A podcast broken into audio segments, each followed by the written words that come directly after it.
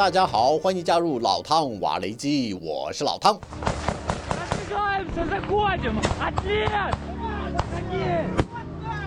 乌克兰第三突击旅再度公布一段与俄军第七十二机步旅激战的影片，这支突击排一抵达战场，就遭到俄军猛烈的火力压制。乌克兰排长指挥士兵保持战斗队形，在茂密的草丛中朝俄军阵地推进。不过，受制于敌方绵密的火网，突击排这波攻势开展的并不顺利，只能一边开枪还击，一边寻找有利的战斗位置。激烈的战斗吓坏了一只狐狸宝宝，从洞穴中跑了出来，寻找更安全的躲藏地点。战斗中的一段插曲，反而给了这支作战单位带来了启示：研判俄军的指挥所有可能也部署在伞兵坑内。如果要瘫痪敌军的作战中枢，必须先端掉这个指挥所。于是决定避开正面交火的战线，绕到另一边直接攻击指挥中心。果然不出所料，突击排发现了这处坑道，小心翼翼的要给俄军迎头痛击。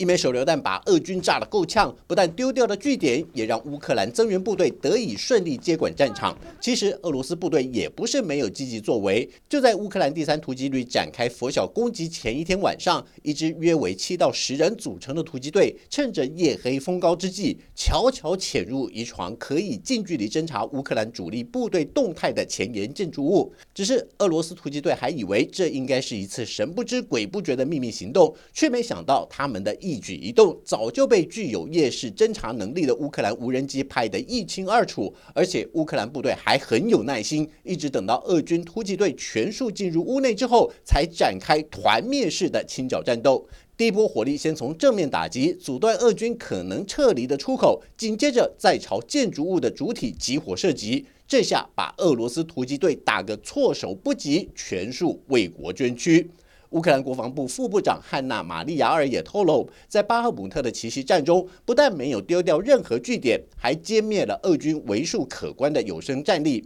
俄罗斯国防部官员则坦诚，乌克兰确实展开了一次大规模的军事行动，调集超过一千名兵力，派出将近五十辆坦克及装甲车，在二十六次进攻当中都被俄军的坚强防守打退。一部分俄军部队则在战术考量下转进到伯克西维卡水库的防线上，占据更有利的位置。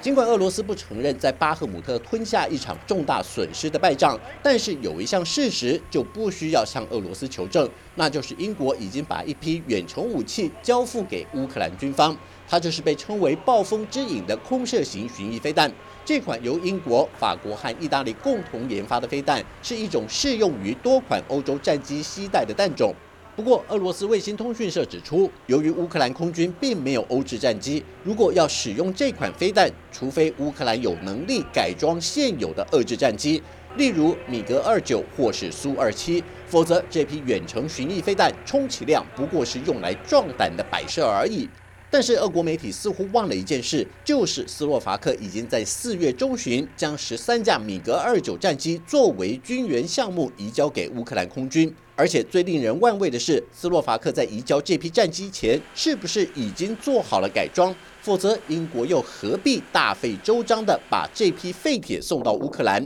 又要敲锣打鼓的公布这项军援行动，成为全球第一个提供乌克兰远程巡弋飞弹的国家？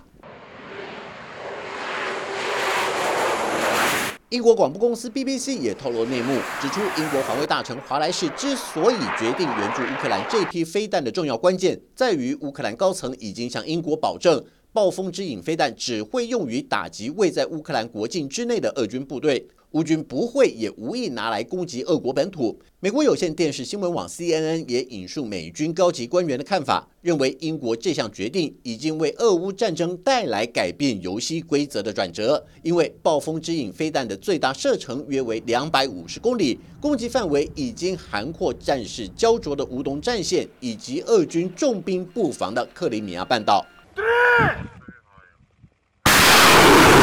而且在扎波罗热的乌军部队也开始行动起来，即便他们的装备很有限，但是官兵们却很有创意，将 M 七幺单管火箭炮改装成四连装的车载型机动火力，同时在这个地方发起攻击行动。从这些蛛丝马迹显示，乌克兰已经准备多时的大反攻，据说会在克里米亚半岛和扎波罗热地区多点开花，似乎又增添了更高的可信度。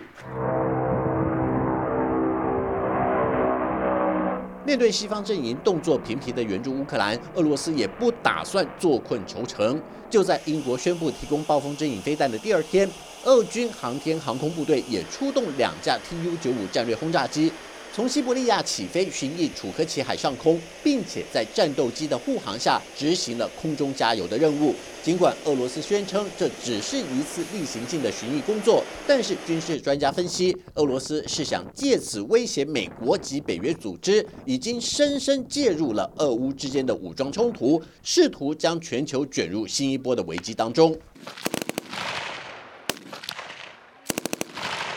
就连一向严格保持中立的瑞士，也举行了三十多年来规模最大的一次实弹演习。瑞士第一领土师调集超过四千名官兵参加这次为期九天的国土保卫演练。陆军参谋长帕克里特胡贝尔表示，俄乌战争已经引发瑞士人民的忧虑，因为民众习以为常的和平生活很有可能在一夜之间出现变化。为了让国民放心，瑞士军方有能力保卫国家安全，并且和民众一起降低潜在的风险。举行类似的演习，就是在展现瑞士努力保持中立之外，也有足够的自我防卫力量。